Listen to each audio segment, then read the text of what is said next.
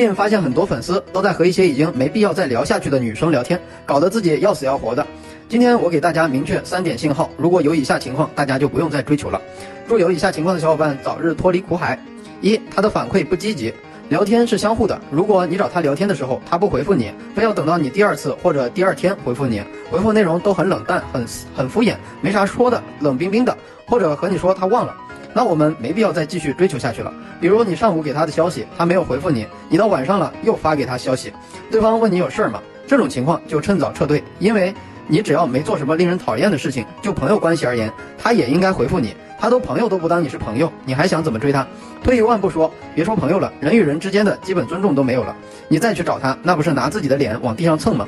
这种情况，我们最好是半个月都不要再找他了。而是要花时间精力收拾自己的外在形象了，后面再考虑要不要去找他。二聊得很好，不愿意见面。首先你们聊得很好，他肯定是对你有兴趣的，当然也不一定是好的兴趣。这种情况分两个原因，第一个原因可能是他感觉你还没有很熟悉，他没有安全感，想再多了解了解，所以不愿意出来见面。那这种情况我们是可以继续聊的，只是需要把他缺少的东西补回来就好了。第二种，他纯粹把你当做情绪宣泄的对象，或者是工具人。有什么忙你可以帮到他，就像这个小伙伴一样。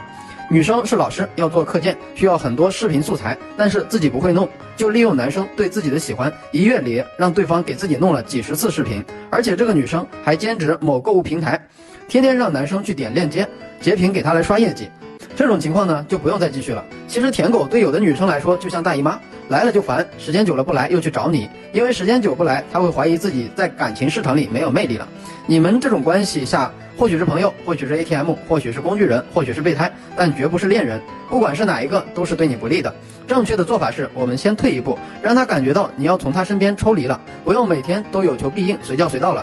这个时候一定要绷住了，也要保留自己的神秘感。如果你每天都去舔他，每天都找他聊天，各种讨好，突然有天不声不响的不找他了，只要你有耐心帮助了，他肯定会来主动找你。举个不恰当的例子，你养了个宠物，每天你回家他都往你怀里扑。有天回去没动静了，你叫他，他也不怎么活泼，你肯定感觉他是出问题了，你会去好奇观察他，找他。当然，女生来找我们了，也不用太主动，我们要用一些方法，把他从之前那种错误的追逐关系中，调整到正确的恋爱追逐关系中，要让他意识到你是个不错的恋爱对象，而不是一个工具人，不是一个宣泄负面情绪的垃圾桶。三，双方回复比例差距大，就比如你和女生刚开始聊的时候，你的话在你们聊天中占了八成，她占了两成。而且每次都是你在主动开启话题，他不会开启话题。我们都知道聊天是两个人的事情，但是如果只是你一个人一直在说，一直在开启话题，而他顶多就是附和敷衍，一点都不会主动去提供一些话题，这种情况也不要追求了，因为这说明他不想给你分享任何他的事情。正常情况下，一个正常女生，不管她说她有多内向、多不好意思、多害羞、话多少。只要他对这个男生有一点点的兴趣，也会多多少少的分享一些自己的生活或者经历，给女生提供了那么多的话题，女生都是一副半死不活的样子。像这种，就算了你天天跟他聊，又有什么意思呢？就跟裤裆里塞个烂橘子一样，恶心不恶心？任你绞尽脑汁，万般思绪，聊出花又能怎么样？说他敷衍，他说困了。所以有时候该放弃就放弃。今天遇到这种女生，都是直接怼她，怼完她要是改的话，那就还有救；要是不改的话，那就拜拜。